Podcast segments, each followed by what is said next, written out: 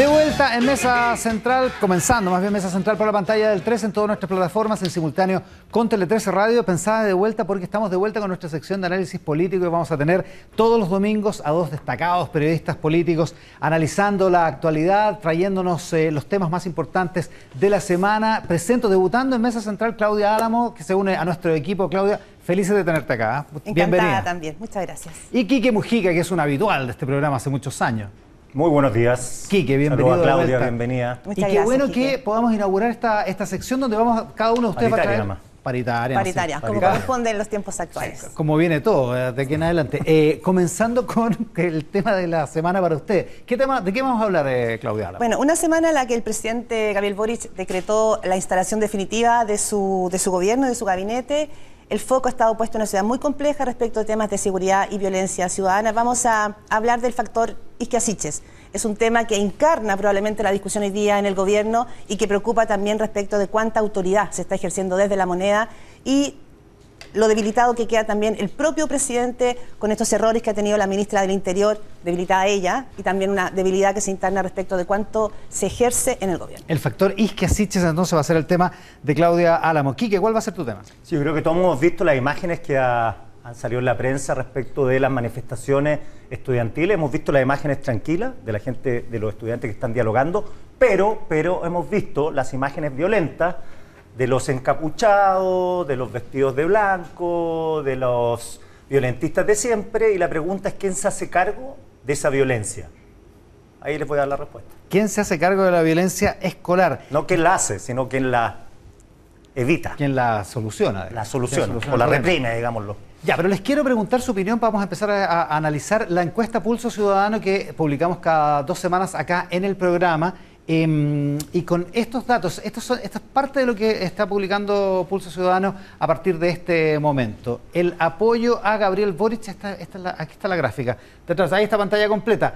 57,8% la desaprobación del presidente Gabriel Boric. La pregunta es, eh, ¿cómo, eh, independiente de su posición política, apruebas o desapruebas la forma en que Gabriel Boric está conduciendo el gobierno? 57,8. Esto es un aumento muy importante porque la quincena anterior, hace dos semanas, tenía un 51% de desaprobación. Ahora se acerca ya, frisa los 60 puntos de desaprobación. La aprobación, en cambio, cae 3,6 puntos porcentuales, cae de 27,8 hace dos semanas a 24 2 el resultado de la aprobación del presidente. La siguiente gráfica que les mostramos tiene que ver con la percepción de los principales problemas del país, lo que anunciábamos al inicio del programa.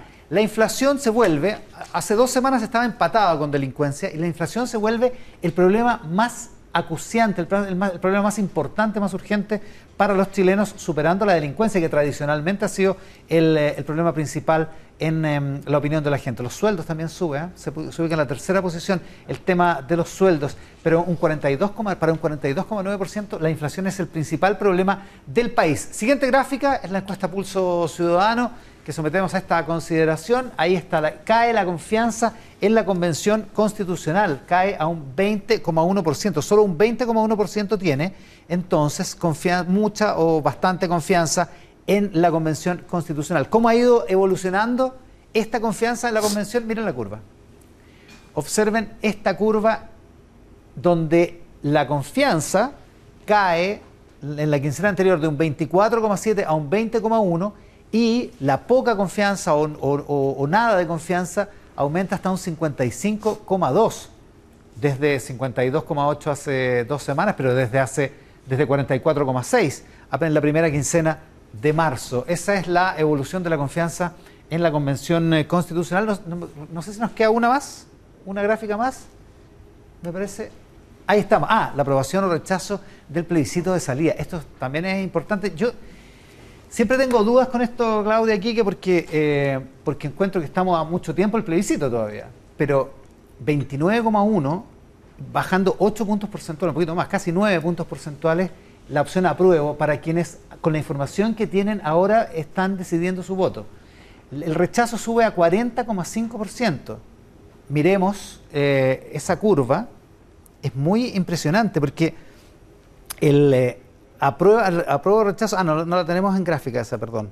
Eh, en el apruebo o rechazo, em, se vuelve una cuestión muy compleja mm. para el manejo de la convención. Es bueno, em, lo, es bien certero lo que dices tú, porque la pregunta es si esas cifras son más bien estructurales o coyunturales. Claro. Porque muchos dicen que esas cifras son positivas, ¿en qué sentido? Que se puede revertir porque la Constitución no está escrita. Pero también eh, eh, viéndolo del vaso medio vacío, puede ser que porque si la Constitución aún no está escrita y la gente no sabe muy bien de qué se trata, ya tiene una opinión de rechazo, es más bien mm. sobre una cuestión más estructural, que le pongan lo que le pongan, va a decir rechazo. Les propongo que hablemos con Ramón Claudia. Sí, no, quería añadir también que aquí es muy complejo porque el rechazo ha ido subiendo consistentemente. Independientemente de las metodologías de la encuesta, hay total claridad, incluso al interior de la convención, lo decía Ricardo Montero, convencional socialista, que es coordinador del sistema político, que no hay duda de que el rechazo está siendo una amenaza real. Esto no es como se diría una conspiración, sino que es una amenaza real. Claro, porque hace dos meses era esta, estaba esta idea, ¿no? Que había mucha mucha presión mediática, en una cosa media conspirativa. Literal. Claro, y lo que se está mostrando ahora es que consistentemente, a pesar de que se esperaba que con la discusión de derechos sociales aumentara la percepción ciudadana de que esto sí iba a venir a resolver los temas de tu vida, todavía hay una encrucijada respecto de cómo se resuelve. Quizás también en estas últimas semanas Comisión Política no ha logrado cerrar su diseño.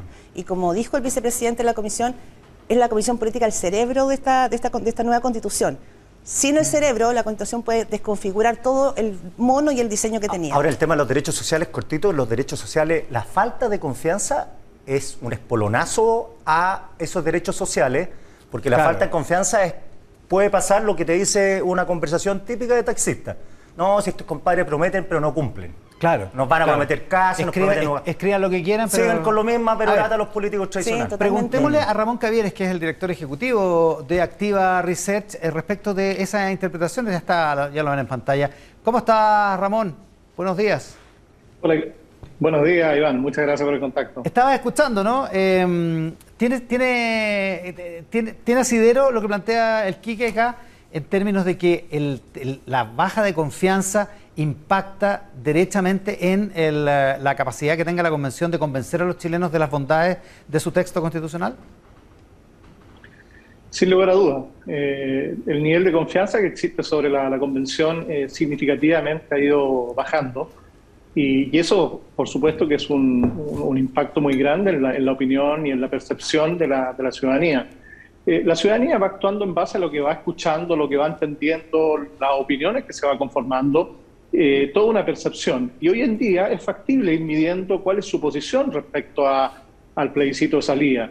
Y estamos viendo que en esta medición que acabamos de mostrar, hoy en día estamos a 11 puntos de diferencia. 15 días atrás habían 4 puntos de diferencia. Por lo tanto, se está acentuando una posición respecto a la percepción que tiene la ciudadanía de cómo estaría votando el 4 de septiembre. De todas maneras, no está, no está todo dicho, digamos, respecto a esa votación, ¿no? No está todo dicho, falta bastante tiempo. Eh, sin embargo, hay una, tendencia que, se va dando, que va ajustando las posiciones de las personas, y cuando además la convención tiene bajo nivel de confianza, hay mucha crítica, en definitiva, en todos los escenarios, eh, pareciera que no es un trabajo fácil justamente revertir este proceso. Ahora, la, situación, Claudia. Sí, quería preguntarte, Ramón, porque lo comentábamos acá, las encuestas han ido sostenidamente mostrando un aumento en el, en el rechazo. ¿Existe a tu juicio algún nuevo clima nacional que podría estar aumentando esa percepción en la ciudadanía? Mira, que hay un escenario bien complejo que además tiene que ver con, el gobierno. De alguna manera la convención, el sentido de la convención, se relaciona mucho con, con un gobierno de transformaciones sociales. Eh, si el gobierno además eh, tiene bajo nivel de aprobación, el gobierno le ha costado la instalación, tiene algunos problemas de conducción política, como tú lo comentabas también respecto al Ministerio del Interior, justamente se va, se va formando un círculo negativo y que se va retroalimentando. Por lo tanto, el escenario de que un gobierno esté mal evaluado, que un gobierno se relacione justamente con los cambios que pretende la Convención, eh, le juega en contra justamente al escenario que se puede estar dando. Conversamos con Ramón Cavieres, director ejecutivo de Activa Research, Quique. Sí, Ramón, ¿cómo, a tu juicio, cómo se maneja una situación con esos números, teniendo en cuenta, como decía Iván al principio, que falta mucho tiempo para el plebiscito? ¿Cómo se sostiene estar tres, cuatro meses con números eh, así? Porque, a diferencia de las elecciones presidenciales, cuando ya se termina el trabajo de la convención, la constitución es lo que es, no se puede cambiar. Claro. Claro, o sea, no es como los candidatos presidenciales que Que uno a puede cometer un error, programa, claro. perillarlo. No, acá hay un texto que va a estar ahí, que no se mueve y que la gente tiene que pronunciarse en recién el 4 de septiembre.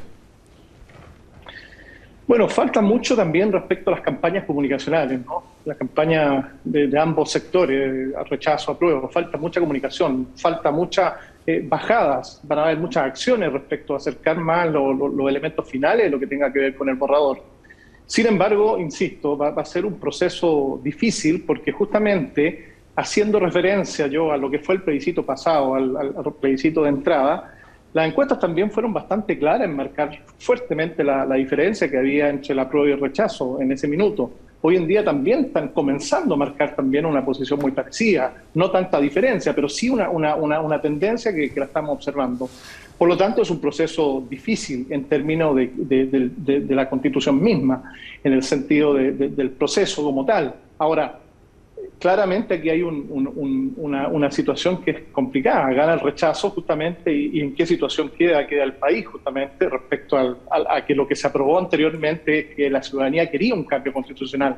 Por lo tanto, aquí nos enfrentamos a un problema eventualmente bastante grande si eventualmente gana el rechazo. ¿Cuán complejo es, Ramón, el, eh, la aprobación presidencial que está de- detectando la encuesta, o más bien la desaprobación presidencial que está detectando la encuesta, para el presidente, para su capacidad política y de manejar una situación compleja con una convención que tiene por un lado y con el tema de la inflación que se vuelve el principal problema para los chilenos?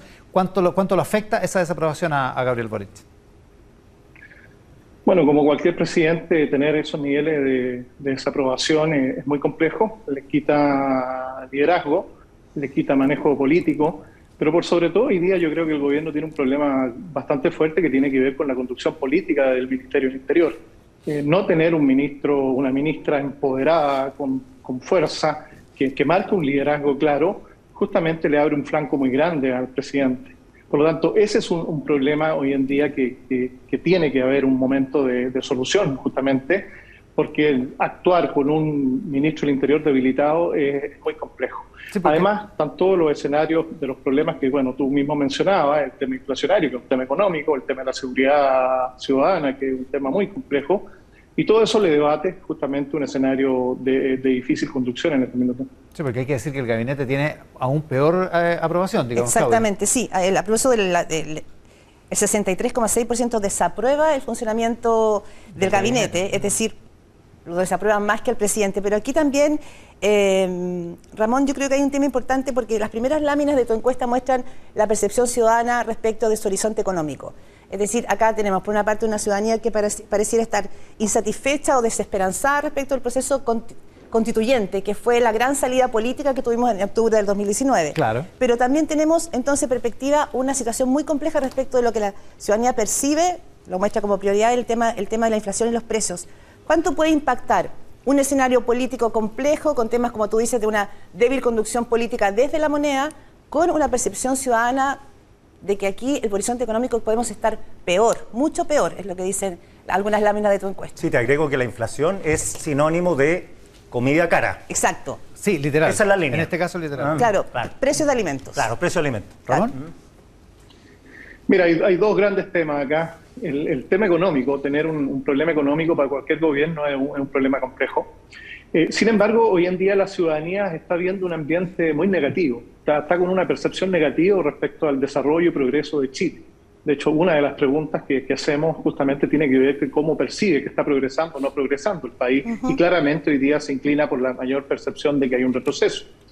Eh, por lo tanto, eh, todo ese escenario de, de- de poca confianza en la convención, eh, poco eh, nivel de aprobación respecto al gobierno, está generando un desencanto grande en la ciudadanía. Por lo tanto, es un escenario bien, bien difícil desde el punto de vista político del gobierno para justamente manejar esto. O sea, si fuera, si fuera tu consejo, si es que, si es que vale la, expresión, digamos, eh, lo que necesita el gobierno de alguna manera es retomar el control eh, político del país para enfrentar este, estas incertidumbres que están dadas por la convención por un lado y por el, eh, el alza de los precios, particularmente de los alimentos, por otro lado, que genera esta, esta situación media, media convulsa, digamos. Eh, eso pasa por un empoderamiento de alguna manera, con un cambio, como sea, del, eh, del gabinete presidencial? Absolutamente. Falta por una definición ya de una agenda, tomar control de agenda política, como se define, y ya que hay grandes temas que también se tienen que liderar, que es el tema de las pensiones, que el tema de la reforma tributaria, y, también ya liderar definitivamente el tema de la delincuencia y tomar foco justamente eh, en los temas de elementos económicos. Y eso todo es más allá de los, eh, ministros sectoriales, eso también implica un, foco y una conducción política importante. Da la, la impresión de que el gobierno tenía la expectativa, de hecho lo dice el presidente en su entrevista de hoy en la tercera, eh, la expectativa de que iba a tener más tiempo para instalar estos temas, estos diálogos sociales en lo tributario, en, lo, en lo previsional, eh, y da la impresión de que la gente no le dio ese tiempo, Ramón, ¿no? No, es solamente en Chile, eh, en todas partes del mundo hoy día las exigencias, las expectativas son, son muy prontas. Esto es un escenario que tiene que ver con la dinámica que tiene hoy día la vida. La gente requiere soluciones al día, pronto, y, eso se genera justamente con un problema de expectativas, justamente que, generó también el, el, gobierno de Gabriel Boric. Por lo tanto, las necesidades son ahora. Mm. Piensa también que, por ejemplo, en pensiones ¿Cuánto tiempo la gente percibe que llevamos discutiendo el tema? O sea, y no es reinventar la rueda, las opciones no son infinitas, son infinitas. Es decir, ahí, en vez de decir qué valioso puede ser el diálogo, la mm. cuestión es ya, pues háganla, pues sigan conversando, van a seguir conversando toda la vida. Claro, desde que ¿Mm? estalló el problema son por lo menos siete años. Ramón Cavieres, ¿Mm? director ejecutivo de Activa Research, sobre la encuesta Pulso Ciudadano que hemos publicado en esta edición de Mesa Central. Ramón, muchísimas gracias por la gentileza de estar con nosotros hoy día. Gracias a ustedes, buenas tardes, que estén muy bien. ¿eh? Dice buenas tardes, Ramón, porque está en otro horario, pues, en otro uso horario, está en, en, Glasgow. Ya, Claudia Álamo, el factor isquia, ya que lo menciona como tan, como tan relevante Ramón Cavieres. Es que es, es muy relevante. Y es muy relevante porque incluso la encuesta nos muestra que primer tema de preocupación ciudadana es inflación y alza de precios, lo que hemos hablado, y segundo es delincuencia, es decir, panorama económico, panorama político. Esos son los y fundamentalmente lo político es eh, la conducción, ejercer autoridad frente a situaciones que vamos a conversar además, ¿no es cierto?, sobre violencia en los colegios. Esta semana es una semana con un balance difícil para el gobierno. Lo que pasó en Araucanía, ¿no es cierto?, con 40 encapuchados que entraron ahí a los álamos y quemaron 33 maquinarias. Hay imágenes de personas en una camioneta roja con fusiles de largo alcance, o sea, estamos hablando de, armamento mayor. Desde el año 97 no veíamos un atentado de estas características. La violencia en los liceos, en los colegios que tú señalas, Quique, volvieron los overoles blancos, o sea, el nivel de agresividad que hemos visto en la calle, le han pegado a un rector, ¿no es cierto?, al rector del, o ex rector del no tengo muy claro si sigue siendo o no. Sí, no está muy ah, claro. No está muy claro, ojo ahí. Sigue con licencia, aparentemente. Exactamente, eh, que él mismo explicaba un poco el diagnóstico de esto. Súmale la seguridad ciudadana. Tuvimos esta semana, vimos, vimos un asalto con un auto más de cinco minutos instalado en el barrio del Golf, entrando a una tienda y sacando... O sea, hay una sensación ciudadana respecto a la violencia muy compleja. Y ahí el tema del orden en Chile tiene nombre y apellido, Ministerio del Interior. Y el Ministerio del Interior hoy día está liderado por una ministra que se ha debilitado, que ha cometido errores comunicacionales y errores políticos, que es el gran dolor de cabeza que hay en el gobierno. Lo que vimos el martes del presidente sentando a su lado a Isque Asiches en la reunión del comité ampliado fue un guiño un guiño y un espaldarazo potente que tomó el presidente, lo dice como tú recordabas en la, entrevista de la tercera vía, que habla mucho de ella, tomó la decisión de apuntalarla.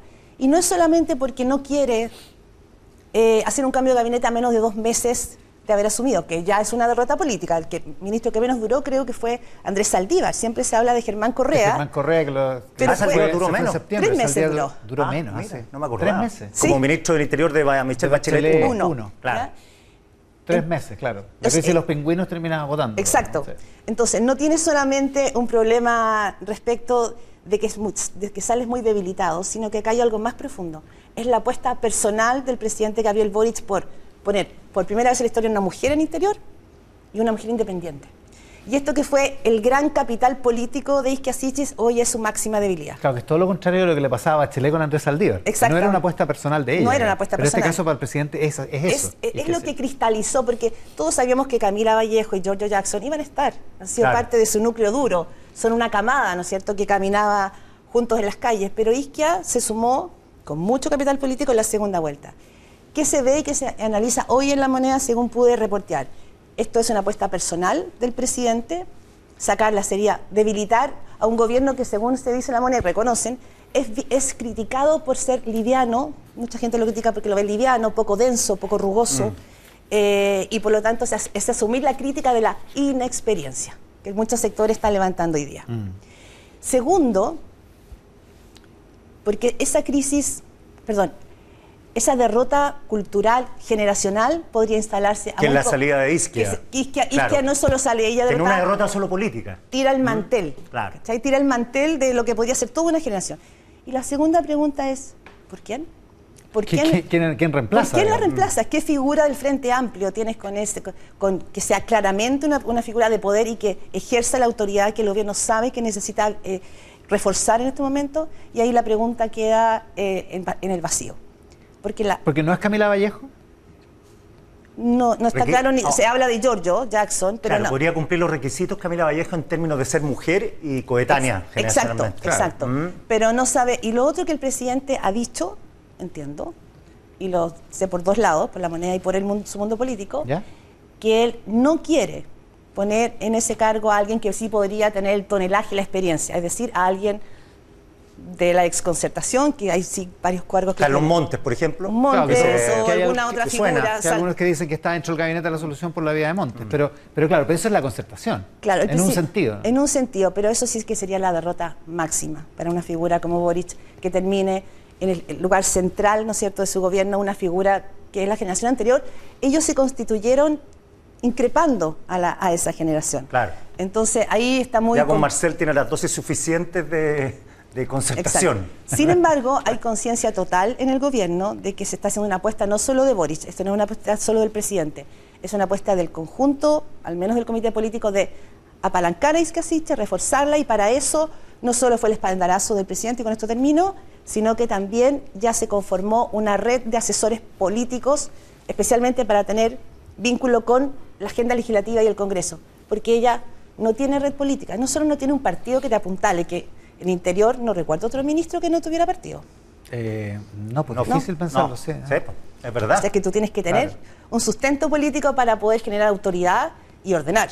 Ahora, esta, este, esta adhesión del presidente, esta muestra de, claramente muestra entusiasta de confianza, eh, ¿tú crees que la ayuda o, según la tesis de Ascanio Cavallo, o la, la pone en una posición de demasiada luminosidad que podría afectarla, esto de primus inter pares?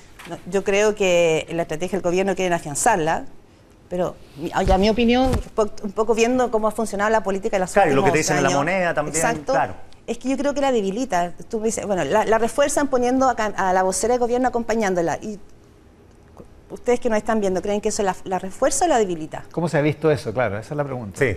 Y probablemente mucha gente considera que eso la debilita. Que, no se ve bien. Mm. Que no se ve bien, que estéticamente ella queda como al margen.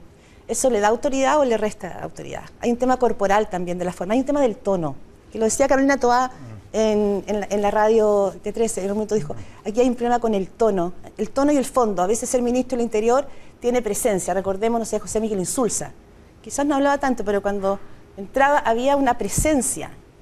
Si la ministra se está disminuyendo, probablemente vamos a ver también una, cierto, una debilidad en una cosa más como gestual.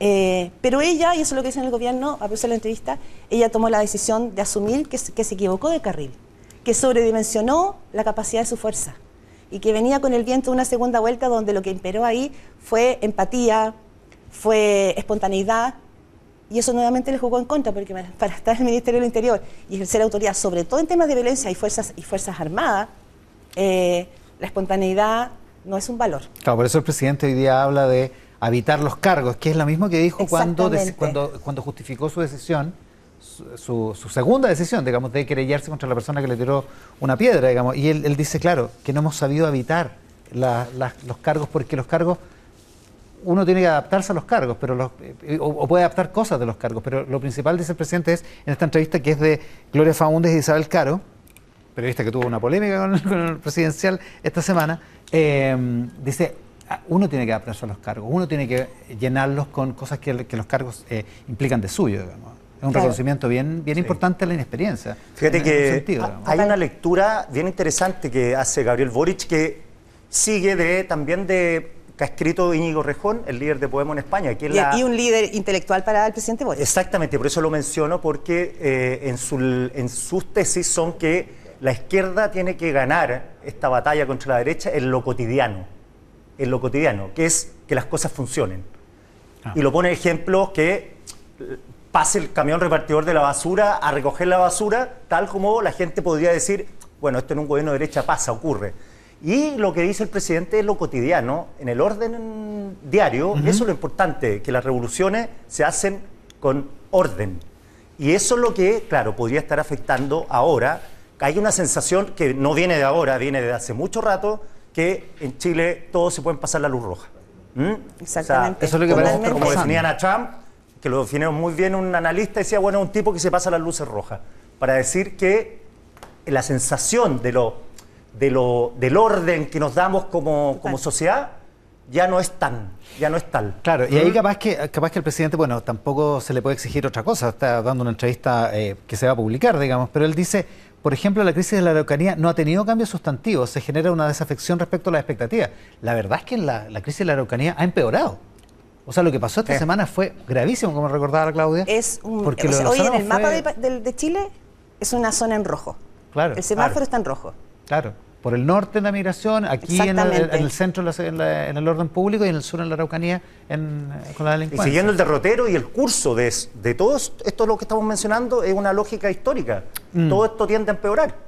Porque es una lucha permanente, los grupos violentistas se van afianzando, van tomando práctica, van olfateando al Estado cuáles son sus debilidades, en todo sentido. Lo mismo pasa con el tema de, los estudiantes. Lo que nos lleva precisamente al tema de los estudiantes, que es tu tema de hoy. Sí, fíjate que para, para... A ver, estaba viendo la encuesta Pulso Ciudadano y me pasa viendo que el tema de educación podría estar tristemente ahora en el ítem delincuencia y en el ítem educación. ¿Se fijan que en el en las prioridades de educación estaba muy abajo, revisé, y yo creo que la gente que percibe que, la, que los estudiantes que llaman micro, eso es delincuencia, no lo tildan de violencia política, el grueso creo. Entonces, hay un problema ahí. Y a la pregunta, ¿quién se hace cargo de que esto no ocurra? La respuesta después de reporteo, después de conversar con autoridades, es lamentable porque nadie está, nadie se quiere hacer cargo hoy y tampoco, como dice en una muy lúcida columna Carolina Toá, nuestra compañera de radio, que en el fondo hay una crisis de autoridad porque nadie quiere asumir no el diálogo con los estudiantes pacíficos, sino más bien el problema de la violencia juvenil. De los estudiantes radicalizados. Claro, datos concretos. No hay información de inteligencia respecto a estos muchachos. No hay. o sea, el Estado no sabe quiénes son. O sea, yo pregunté y el Estado tiene algunas intuiciones pero no hay un proceso de inteligencia. ¿Por qué? Dicho por una autoridad, a ver quién justificaría que anduviéramos investigando a cabros menores de 18 años. Si se llega a saber, que estamos infiltrando comunidades escolares, la vamos a sacar mal, aunque sea necesario. Entonces, listo, paso. ¿Ah? Por ahí no, no voy a ir. Segundo, la represión, el tema de la represión. O sea, estoy separando a los estudiantes que van a los diálogos que entre ellos, entre ellos la dinámica son de los tontos útiles. Los violentistas perciben que los que van a conversar ah, con las autoridades son tontos útiles, que les sirven para mantener un tema de demanda legítima que legitime mm. el uso de la violencia por parte de ellos. Por parte de ellos. Y por el otro lado, los que van a presionar los que se sientan en la mesa dicen, bueno, necesitamos estos compadres, porque sin estos compadres, con la lógica de la primera línea y la romantización de la primera línea, con esa lógica, sin violencia, no nos van a pescar. No pasa nada. No pasa nada. Es que ahí, perdona, que, yo creo que ahí hay algo que, donde no se ha hecho tanto foco. ¿Qué pasó socioculturalmente que hoy la bandera de lucha no es decir queremos mejorar nuestra escuela, los baños están pésimos, hay ratones en los jardines?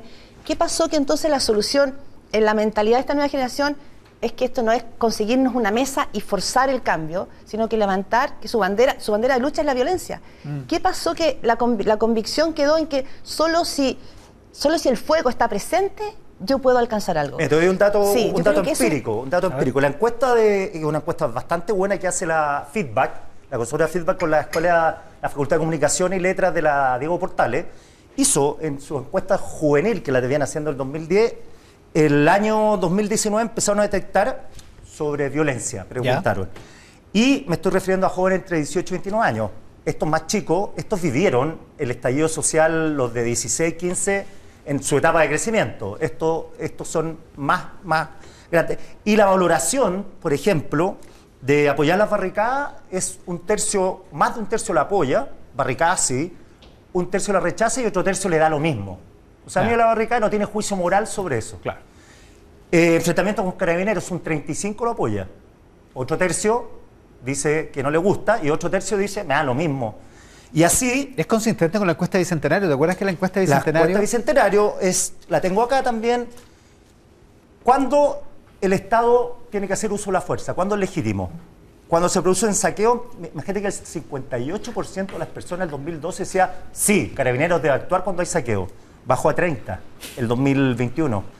Y cuando se bloquean caminos o se levantan barricadas, que era un 34%, sí, la fuerza policial tiene que actuar, bajó a 21. O sea, tenemos una crisis de autoridad. ¿Qué te dicen, por ejemplo, la Defensoría de la Niña? Que hemos tenido un debate, un intercambio de ideas respecto de cómo actuar con los violentistas, insisto. ¿eh? Te dicen que hay un problema, dos cosas, eficiencia, carabineros y legitimidad de carabineros. O sea, que hagan bien la pega, o sea, que usen la fuerza como decía Carlos Peña hoy día, una fuerza legítima y no una fuerza desnuda. Y segundo, que la gente perciba que el uso de esa fuerza es, hay confianza en que ese carabinero tiene la lógica de va usar. A va a hacerlo correctamente. Bueno, eso, eso no existe. Entonces la pregunta que yo hago es, como decía el gran Pepe Mujica, gobernar es hacerse cargo del mientras tanto. Los proyectos a largo plazo, perfecto. ¿Vamos a mejorar la educación? Perfecto. Pero el mientras tanto es el día a día. O sea, es mañana, es pasado mañana. Entonces claro, porque entre tanto siguen quemando micros. Pues, siguen quemando micros y todo, esto puede empeorar. Entonces, la pregunta es, el mientras tanto, ¿cómo se soluciona? Y a la respuesta a eso, solo tenemos una opción de sentarse con los estudiantes y el diálogo. ¿Qué hacen esos encapuchados? ¿Qué hacen esos personajes de blanco, de overoles blancos? Que no sabemos si son estudiantes o si abajo de ese overol hay personas de 40 años. Pero pensemos que son estudiantes.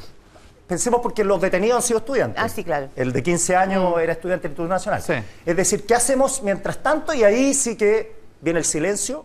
Yo no me imagino a la alcaldesa de Santiago, puedo equivocarme, eh, dando el permiso para que Carabinero entre a los colegios ¿Para que desaloje una toma? Desaloje. ¿Se la imagina usted? No. Yo no. O sea, políticamente, para, políticamente para ella, yo creo que es, inviable. ¿Ah? Bueno, pero les va a empezar a pasar muchas veces quizá al gobierno que muchas de sus convicciones se van a poner en juego con la realidad. También eso pasa a la hora de gobernar, ¿no? Por ejemplo, al no declarar estado de excepción en la Araucanía, también hay un choque con tus propias convicciones. Claro, y la pasó con el desalojo de la central de la central hidroeléctrica en el sur. De Tal cual, exactamente. Estaba tomada y había una delegada que no quería, una delegada provincial que no quería eh, hacer el desalojo ordenado por la justicia. Oye, y la, hasta que hubo que hacerlo. Claro, la, la, otra evidencia, evidencia real, es teniendo un gobierno que es el gobierno más de izquierda del año, de los años 90, claro. teniendo una persona de treinta y tantos años de presidente, que surgió al amparo de las movilizaciones estudiantiles, teniendo una convención constituyente que es declaradamente de izquierda. O sea, si se daba ese cóctel, uno decía, bueno, esto va a aplacar. Van a tener control en la calle. Y van a quedar unos poquitos, porque todos dicen que son poquitos, pero poquitos que queman micro. Y que no tienen el repudio del resto por miedo, por complicidad, porque creen que son útiles para cumplir los objetivos. Entonces, ya, teniendo este, si esto no se soluciona por ese lado, y, la, y tiene que hacerse cargo Chile, la sociedad, que es un grupo de estudiantes, y voy a decir que son estudiantes, suponiendo que hay también adultos de estudiantes, y eso hay investigaciones, uno por lo que percibe al respecto es que un grupo de estudiantes bastante radicalizados que están en otra, o sea, ellos están transitoriamente o permanentemente en una lucha contra el sistema. O sea, para ellos entre Boric y Piñera no hay diferencia. Ah, no, de, hecho yo creo que encuentran peor a Boric por traidor. ¿Mm?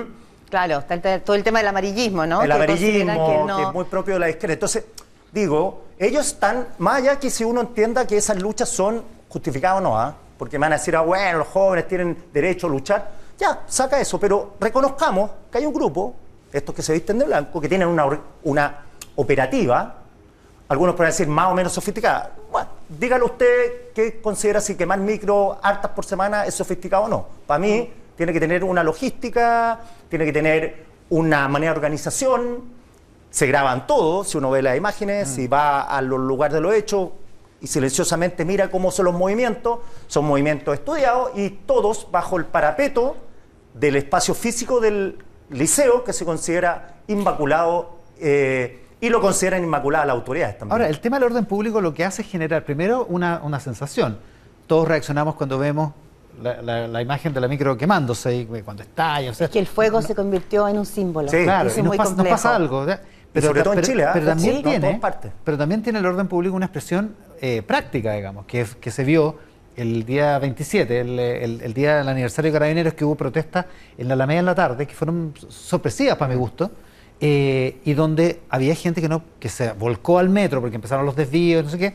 Entonces el metro se colapsó y entonces gente que venía volviendo a su trabajo empieza a tener que hacer una fila para entrar a una estación de metro y entonces se hace más largo el camino y eso, eso ya es un efecto práctico de esta En lo este cotidiano. En lo cotidiano. Sí. Es la irritación en, tu cotidiano. Claro, y pasa en lo cotidiano con todas las personas que sacaron a sus hijos del Instituto Nacional cuando era una fiesta permanente de desórdenes. Y esa gente decidió, y yo conozco varios que decidieron salirse con todo el pesar, por, además por lo, lo que le había costado entrar, decir, ¿sabes que la verdad en lo cotidiano Mm. esto ya no da, o sea, no da. Entonces ahí se vuelve un problema político de otra entidad, ya no es solo una sensación Por eso yo creo que el, factor Isca no, no, por ella, por lo que por lo que por lo que cristaliza el cargo respecto del ejercicio de la autoridad y que el gobierno sabe que lo carece, que lo tiene que reforzar, eh, tiene que ver con esto, con que finalmente ¿Quién es, ¿Quién es la persona que da la baraja y que a la ciudadanía en su cotidiano le da la sensación de que aquí hay un orden, aquí hay un control del orden público? Y que hay un plan. Y que hay un plan. Que hay un plan, porque... Y, claro, y es que esa es la conclusión de tu reporteo, que es que nadie tiene un plan. no, nadie tiene un plan. En, este, el, tema de la violencia escolar. Incluso el plan,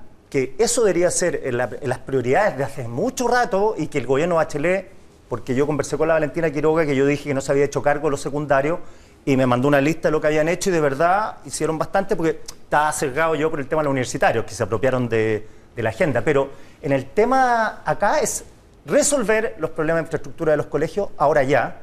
Piense que esto de 10 mil millones, yo hablé con el subsecretario el viernes de Educación ¿Ya? y los 10 mil millones, él me, me, contó, Ramón Ulloa me contó que arreglar un... ¿Te acuerdas de ese colegio coronel que fue como el símbolo del pingüino que le decían el colegio el colegio piscina porque se inundaba. Ese colegio, solo ese colegio, en Coronel costó 1.500 millones de pesos arreglarlo. El, presupuesto es 10.000 millones. Bueno, y según la Iracy Hasler, lo que están pidiendo en el Instituto Nacional cuesta 3.500 millones. Solo, el Instituto Nacional. A eso voy. Que el subsecretario me dijo que arreglar un colegio de verdad cuesta como 10.000 millones. Y hay 10.000 millones. Hay 10.000 millones para todos los colegios. Entonces, no es la solución. Y lo digo quizás con la cándida esperanza que cuando se solucionen los problemas de verdad, estos personajes que aprovechan los problemas para, eh, para implantar la violencia como forma de solución, queden más bien aislados. Porque ahora, insisto, son vistos con desdén con algunos alumnos, con desinterés, desafección. O están haciendo la pega para que mm. nosotros podamos negociar mejor. Ya, estamos en el tiempo de la mesa de análisis. ¿Sí, eh, eso, eh, a propósito del tema pero en este caso de la, del, hay mucha preocupación en el gobierno por mañana lunes. Ya, ya está anunciado un paro de camioneros nuevamente, eh, de personas de la marca Zona Sur pidiendo nuevamente seguridad. Sí, porque están pidiendo esta excepción o algo, alguna medida concreta, digamos. El gobierno, bueno, justo te iba a preguntar eso. Proyectemos la semana a partir de... sí, el, gobierno el gobierno, por una convicción, tiene descartado, ha existido desde el comienzo, digamos, de que no, no van a presentar un, un estado de excepción. Pero sí entiendo que al menos se rumoreaba, al menos se discutía el día jueves por la tarde, después de una reunión del gobierno con las bancadas, se discutía si podrían haber algunas otras fórmulas que encontrar para declarar un estado de alerta. ¿Ustedes recuerdan? Algunas cosas intermedias. Mm. O sea que en el fondo tú puedes sacar a los militares igual, pero para defender infraestructura crítica. Claro, que eso se usó en el estallido social. En la segunda parte. Exacto. Cuando se dijo los. Para eso los militares había que enviar un proyecto de ley, ¿ya? Y esa eh, defender infraestructura crítica en este caso sería para tener liberadas las carreteras. Esa es una gran preocupación que hay en el gobierno respecto de lo que se viene mañana.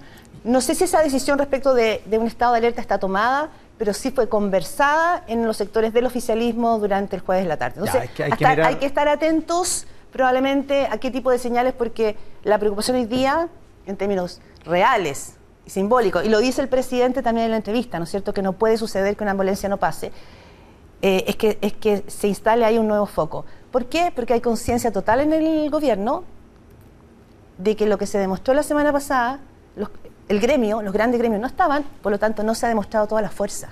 Claro, Fueron pequeños grupos.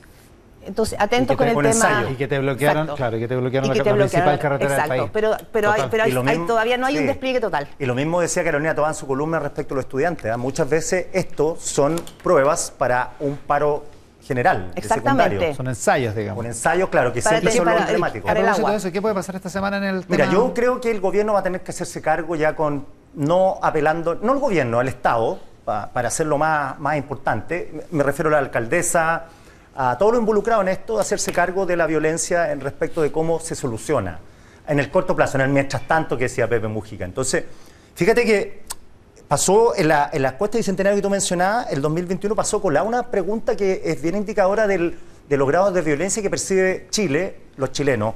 Y era una pregunta que la hicieron en el año 1970. Eduardo, Edgardo Amuy, ¿Ya? el rey de la encuesta y el, el- el padre de la encuesta en Chile, preguntaron en el año 70 en un estudio de opinión pública, los primeros que se hicieron sobre los grados de violencia en el país, 1970.